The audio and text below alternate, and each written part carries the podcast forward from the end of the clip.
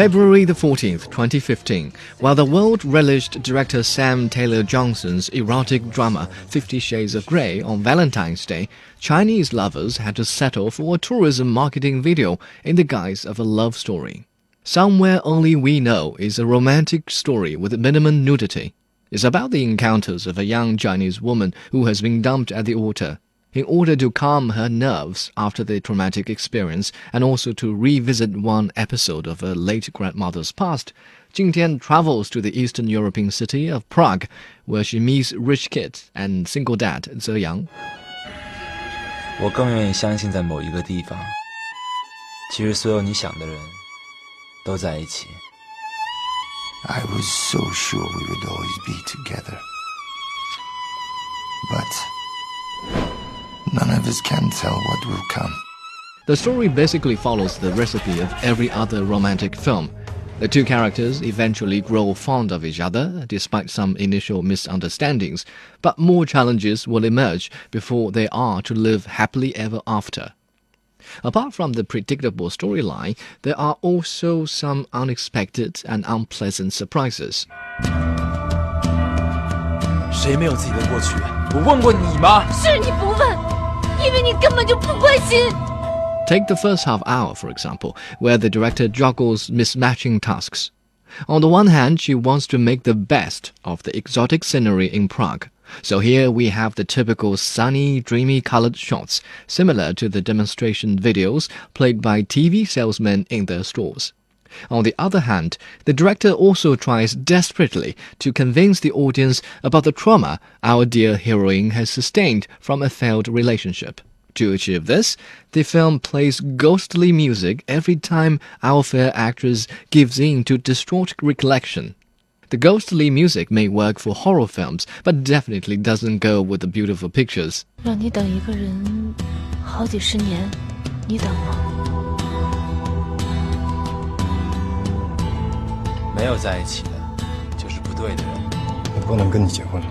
对的人，你是不会失去他的。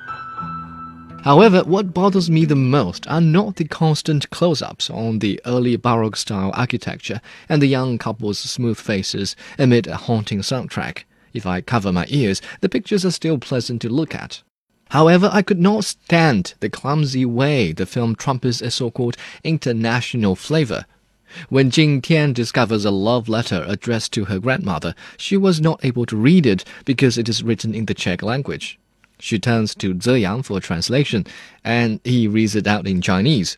Then, halfway during the reading, touching music kicks in, and the old Czech writer himself reads the latter half in English. In fact, every major Czech character in the film speaks English rather than their native West Slavic language. 多大了？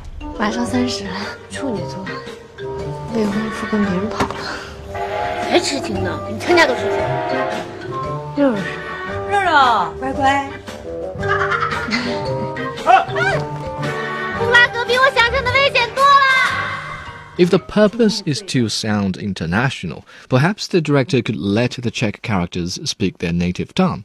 Most Chinese viewers are reading the subtitles for the English dialogue anyway or the conversations could all be dubbed into Chinese. I don't suppose any Chinese viewer would object to that.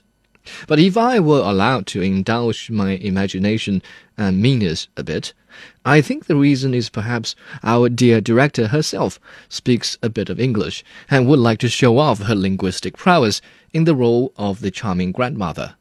No matter what, they would want us to go on living and to be happy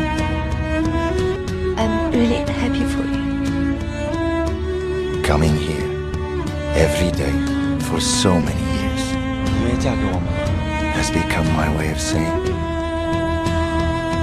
I love you. It is a mean speculation, but one that rather befits Xu Jinglei's public profile as a female talent.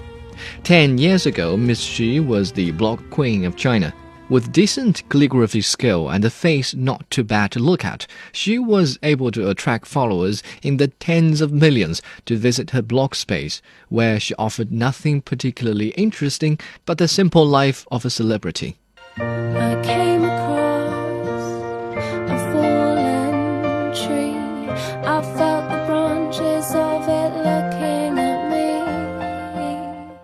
fact that she was among the first to set up a blog, plus her knowledge about and access to an exclusive part of the world, simply fueled public curiosity.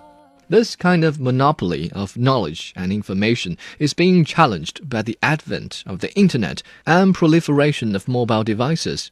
With a few taps on their smartphones, the Chinese people can now instantly learn about the lives of people around the world. And with increased wealth, more of them can afford to travel overseas to see the world for themselves. Prague, or any other city for that matter, is no longer somewhere only the director knows, but somewhere everyone can know. A simple thing, where have you gone? I'm getting old and I need something